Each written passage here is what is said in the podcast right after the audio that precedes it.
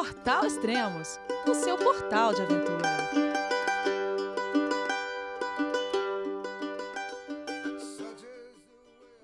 Bom dia, boa tarde, boa noite, bem-vindo a Extremos, o seu podcast de aventura.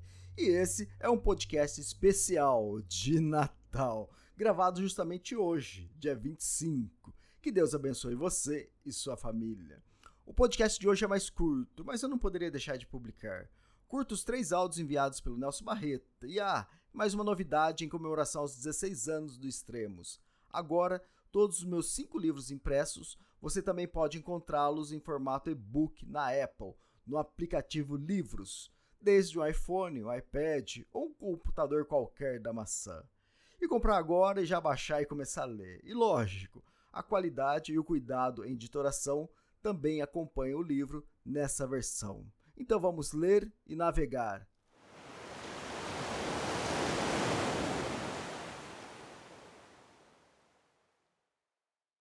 Oi Elias, tudo bem? Eu vi que você fez uma publicação agora com uma série de áudios curtos na sequência e acho que ficou positivo, porque acaba dando quase uma hora de áudio total e os meios onde a gente publica o podcast, eles atualizam da forma mais correta. Muito obrigado.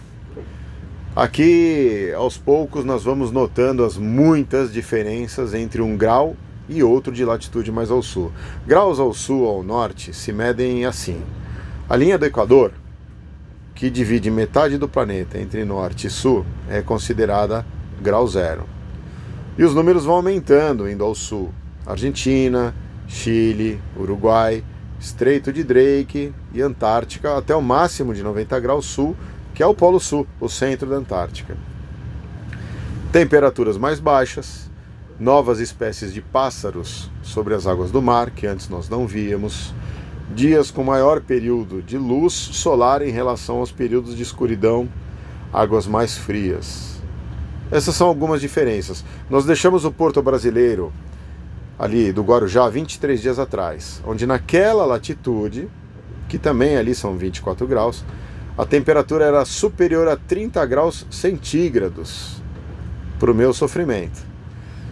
Indo ao sul, estivemos em Rio Grande, Mar del Plata, Puerto Madryn, de onde o tratamento local indicou que saíssemos de lá correndo, e agora estamos numa latitude de quase 50 graus sul, e lá fora 11 graus centígrados de temperatura, 19 a menos do que o Guarujá estado de São Paulo, Brasil, onde eu moro. 14 horas de luz do dia de onde saímos, para quase 18 horas de luz do dia onde nós estamos. É a aproximação ao sul, a mesma que experimentavam as expedições da época das grandes conquistas do início do século passado, quando europeus deixavam os portos na Europa vinham para as Américas e iam se reabastecendo nas portos da América do Sul até chegar à Antártica. Isso inclui passagem dos grandes exploradores pelos portos brasileiros. Edmond Halley, o astrônomo, passou por lá. Bellingshausen, a bordo do navio Vostok, passou pelo Brasil. Adrien de Gerlache, Henri Artovski, Roald Amundsen, a bordo do Bélgica. E até o Jean-Baptiste Charcot, a bordo do Porcoapá francês. Será que eu pronunciei corretamente? Por que não? A expedição antártica, a nossa, não tem a pretensão de ser a repetição das grandes expedições e conquistas. Mas nós temos as nossas próprias conquistas. Nossa personalidade nessa expedição, uma delas, por exemplo, poder perceber as sutis mudanças nas características do ambiente a cada grau mais ao sul que de certa forma vem também acompanhada de mudanças comportamentais em cada um de nós, tripulantes. Tá tudo calmo por aqui, até demais. Hoje devemos transitar saindo da casa dos 40 graus sul e entrando na casa dos 50 graus sul. Mais uma pequena conquista atrelada a muita história. Esse papo, essa história de graus costuma interessar somente para marinheiros, mas do meu ponto de vista, foi tão legal perceber que quando eu era moleque, minhas distâncias se mediam em quilômetros. Quilômetros que eu ia conseguir pedalar, quilômetros de distância até a praia, quilômetros de distância até a montanha. Ao longo dos 30 anos de Antártica, as medidas passaram a ser em graus. Que estou considerando então que hoje somos todos marinheiros, já que esse papo interessa aos marinheiros, incluindo os ouvintes. Aliás, muito obrigado por vocês me ouvirem. E a história é que nessa área do Atlântico Sul, a zona dos 40 graus sul foi descrita em 1600, 1610, pelo neerlandês Brouwer, como as 40 rangentes, os rugidos dos ventos dos 40 graus sul, em inglês, Roaring Forties. Foi essa descoberta e descrição de uma zona de ventos fortes que o Brouwer converteu numa via rápida para navegar entre o sul da África e a região que a gente conhece hoje como Indonésia. Nessa mesma latitude, 40, fica em outro continente a cidade neozelandesa de Wellington e venta tanto nessa latitude que a cidade é apelidada de Windy Welly, Welly ventosa. Nós até experimentamos parte desses ventos fortes aqui nos 40, mas com a tecnologia atual e com o empurrão para fora de Porto Madre, nós pudemos escolher as coordenadas mais indicadas para os melhores ventos, nem tão fortes, nem tão fracos. E saindo hoje dos 40 em direção ao sul, nós vamos entrar na região do Furious 50s, Furiosos 50 graus, também relacionado ao vento. Nessa mesma latitude fica a cidade de Ushuaia, numa área protegida. Ushuaia vai ser o nosso porto de preparação da nave, o último antes de partirmos para a Antártica.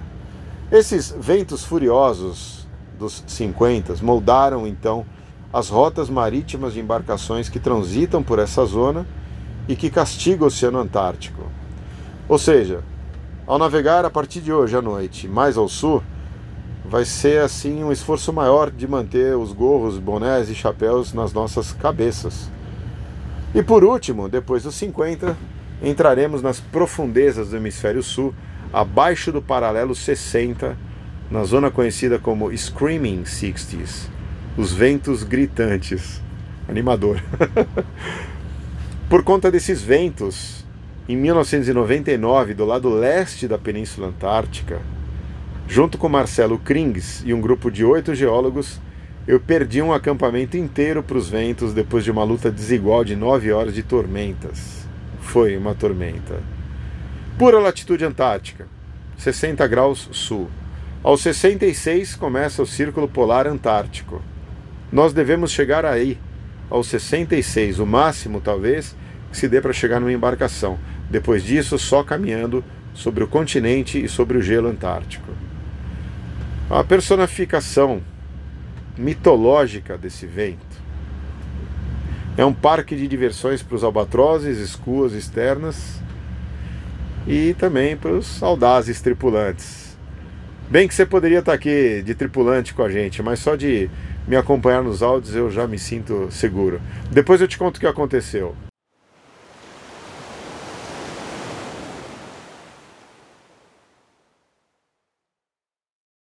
Acordei atrasado. Atrasado não acordei, mas se eu acordei atrasado, eu cheguei adiantado. Ah, essa é a vantagem de se dormir no mesmo espaço onde se trabalha. Tinha que ter alguma vantagem, né? De fato, vivendo aqui, eu estou refazendo as contas do espaço que a gente tem para se movimentar. E acho que aqueles 120 metros quadrados que eu vinha descrevendo nos áudios anteriores, ah, acho que deve ser menor, talvez redistribuir. O veleiro tem de fato 19 metros por 6 de largura. A parte de cima, o convés aberto, é mais livre para a gente se movimentar. Mas a parte interna é como uma casa, tem portas, divisórias, mesas, balcões. Então esse número de 120 metros quadrados, vamos desconsiderar, eu vou reduzir um pouquinho. Depois com uma treina eu vejo o que, que dá para medir. O espaço aberto fica para nossa imaginação ou para o mar, que de tão grande aí sim, nem nos olhos ele, ele cabe, como a Antártica. Eu saí da cama como se estivesse atrasado para o meu turno das seis. Cheguei ainda antes das seis no Pilot House, onde se comanda o veleiro através dos painéis eletrônicos. Fica a menos de 3 metros da minha cama. Olhando pela vigia, eu percebi que a gente já estava saindo do estreito de Lemaire. E num respiro mais profundo a glória, voltei a sentir aquele perfume de Patagônia que vem da vegetação e umidade característicos do lugar. O batismo das referências geográficas aqui tem em sua maioria nomes estrangeiros, já sabe, né? Os navegadores de além-mar é quem foram mapeando, designando nomes de acordo com seus interesses, e esses nomes permaneceram nos mapas, nas cartas náuticas. Um exemplo, além do Lemer, é o Monte Sarmento. Lembra dele? Objeto do longa-metragem Extremo Sul de 2005 da Mônica Schmidt. Eu tô lá dando a cara a tapa e passando algumas vergonhas, mais de uma, né? O Monte Sarmento, por exemplo, foi nominado assim em homenagem ao Pedro Sarmiento de Gamboa, espanhol, mais um aventureiro que viveu no século XVI. O Estreito de Lemer foi assim batizado com o nome de Jacome Lemer, enquanto em 1616 o anturpiense procurava aqui no sul do mundo uma ligação entre os oceanos Atlântico e Pacífico. Curioso que junto com Lemer estava o Schulten, mas o nome do estreito acabou ficando para o Lemer, talvez porque ele tenha falecido no mesmo ano daquela descoberta do canal. Ainda sobre nomes, toponímias, para constar, o estreito mais conhecido é o de Magalhães. Ele foi encontrado pelo Magalhães anos antes, talvez quase 100 anos antes, quando ele navegou por lá, descobriu a passagem entre os oceanos Atlântico e Pacífico sem sequer saber que tinha descoberto. Canal de Lemer, diz o velejador Beto Pandiani, muitas vezes pode ser mais complexo que o Cabo Horn em questão de navegação. Ouvi? Bom dia, Barreta, tudo bom? É, de fato, o Estreito de Lemaire, ele muitas vezes pode ser mais complexo do que o próprio Cabo Horn. Porque no Cabo Horn você tem como ter uma boa previsão do tempo e saber. O Lemaire envolve uma corrente muito forte que tem 100% é, do tempo e depende da direção do vento, né? se você tiver vento predominante, que é oeste, né? e corrente de leste, dificilmente alguém passa lá sem sofrer é, muito. Assim, suponho que Lemer deve estar na atenção dos planejamentos dos navegadores, tanto quanto ou mais que o Estreito de Drake, que está entre o sul da América do Sul e a Península Antártica. Daqui uns dias a gente vai saber como é que é isso. O Beto Pandiani generosamente me enviou esse áudio e outros três sobre o assunto, que de tão importante me faz dedicar também um áudio aqui no podcast só para essa pequena conquista, passagem pelo canal de Lemer. Que características que tem esse canal? Mas por que, que é tão, tão complexo ou não? Cara, não vou ficar falando sobre um assunto que não é meu. Então, Giovanni Dolife, que é o meteorologista a bordo, que também passou dias antes estudando, pode falar um pouco bastante melhor. Foi um planejamento bastante cuidadoso. O Cícero, o armador da expedição, encomendou a mim e ao outro tripulante, o Fábio Raimo, um estudo sobre as condições mais favoráveis para cruzar esse estreito. A gente se debruçou por algum tempo, algumas semanas, não exclusivamente, né, entre outras atividades, e colecionamos algumas, alguns relatos, descrições, sugestões, orientações de livros, guias, websites e dali a gente tirou o mais importante, que era a relação entre correntes e ventos. Né? Eles deveriam estar no mesmo sentido e os ventos não muito fortes, para que a gente não tivesse a formação de ondas muito grandes. E assim a gente planejou no meio do caminho de Puerto Madryn até o Estreito de Lemer, numa numa certa num certo final de tarde, o próprio Cícero vem correndo, animado, alegre, mostrando para a gente que na simulação dele da nossa trajetória estaria uh, estaríamos passando justamente num horário favorável, né, que não precisaríamos ancorar antes do estreito para aguardar esse momento. E assim começamos a planejar mais detalhadamente essa passagem e seguimos esse planejamento, encontrando assim de fato condições favoráveis de correntes fortes, 4.6 nós chegou, favoráveis e ventos também favoráveis de intensidade moderada. Uau! Eu estimo que de tudo que eu ouço e das poucas experiências vindo para cá embarcação, a viagem toda, incluindo Lemer, foi foi bom, foi bom pra gente, assim dizendo. A natureza tem sido generosa? Tem sido, eu acho que a gente tem dado sorte de coincidir os momentos em que a gente logisticamente estava pronto para partir e a meteorologia favorável. Né? Uau! Ouvi um meteorologista dizendo que a gente tem sorte, é sorte dupla. Legal, Giovanni. Eu acho que essas impressões são muito mais pontuais, uh, precisas sobre o próprio canal Lemer como a viagem toda. Passamos 34 km de extensão, 18 milhas, e eu notei também que enquanto navegávamos distantes da costa, a preocupação era encontrar outras embarcações, evitar colisão. Agora, nos reaproximando de terra, as preocupações mudam junto com as características geográficas. Se foi assim de ansiedade para atravessar o Lemer, imagina a aproximação da Antártica que vai nos recepcionar com blocos de gelo, focas, pinguins e frio. Uma bomba anabolizante para o miocárdio. Aliás, beijo no seu miocárdio, cuida dele porque a gente vai precisar de você nos próximos dias. Você, ouvinte, com coração forte e preparado. Um abraço, até breve.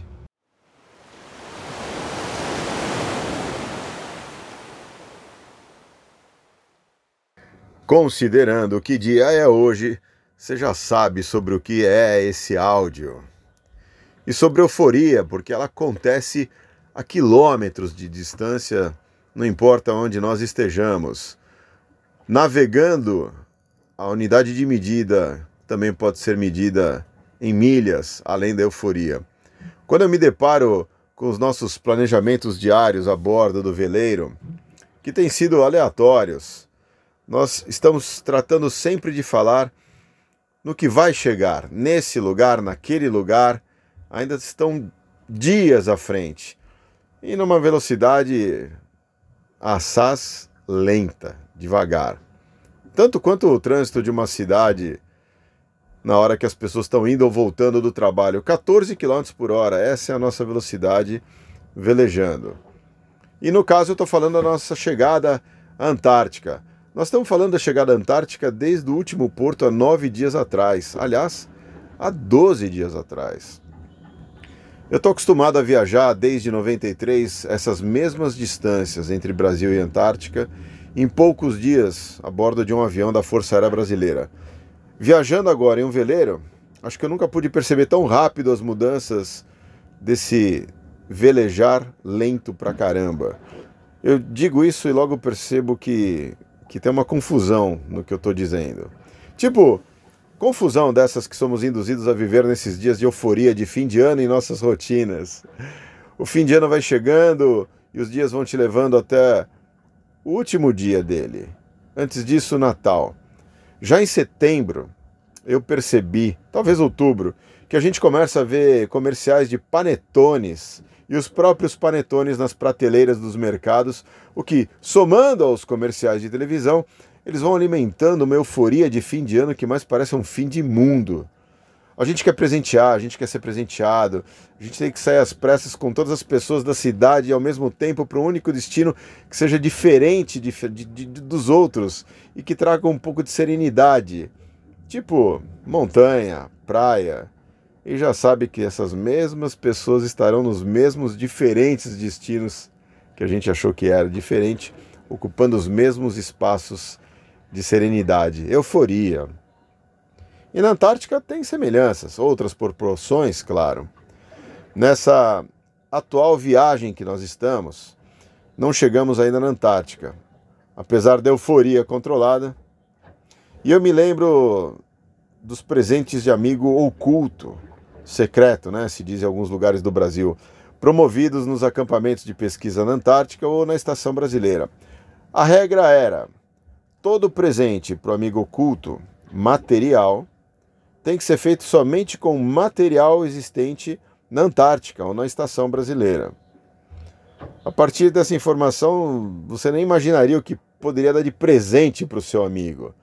Independente do estilo da pessoa, da personalidade, da característica, era sempre um, um acuda. O que, que eu vou dar de presente com material que eu só tenho aqui na Antártica? E acredita, a criatividade floresce e surgiam naquele momento Peterzão, poeta, músico, artista de todas as artes.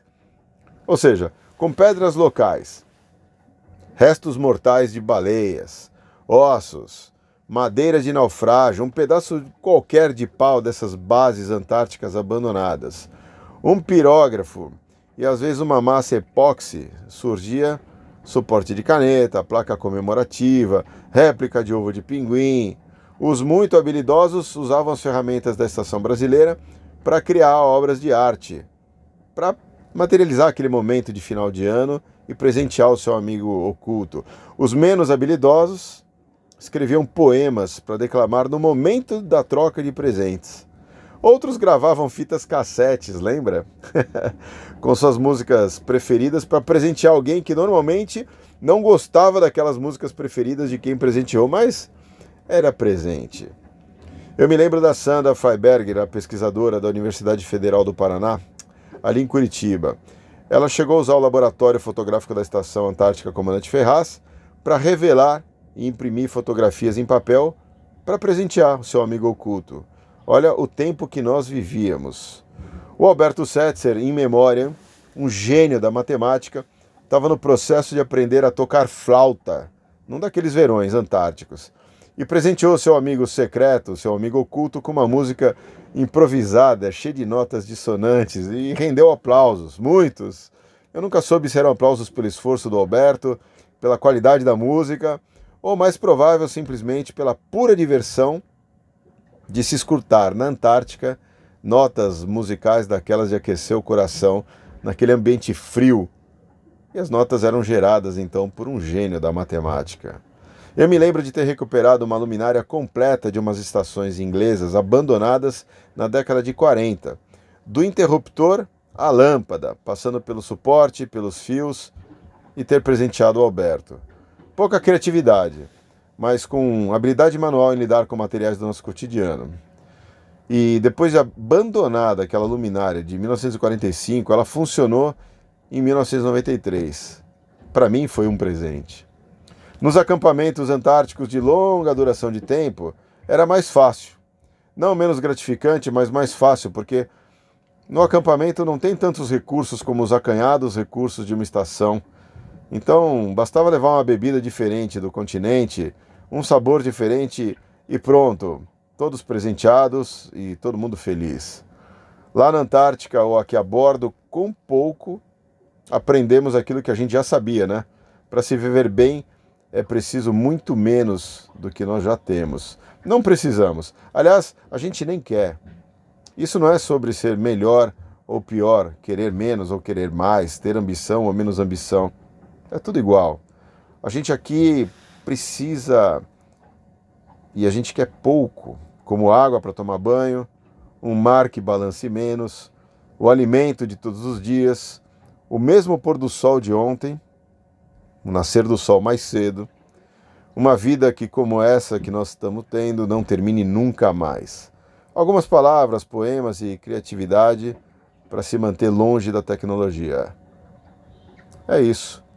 É osso, é pedra, é pau. Um Feliz Natal. Essa é uma história de Natal, crua e verdadeira. E agradeço a oportunidade de dividir com você o que eu pude experimentar no tempo das grandes explorações brasileiras na Antártica, quando a nossa comunicação era somente por rádio, agora por podcast. Até!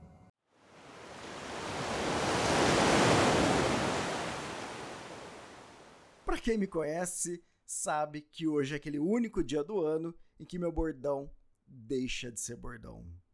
Feliz Natal!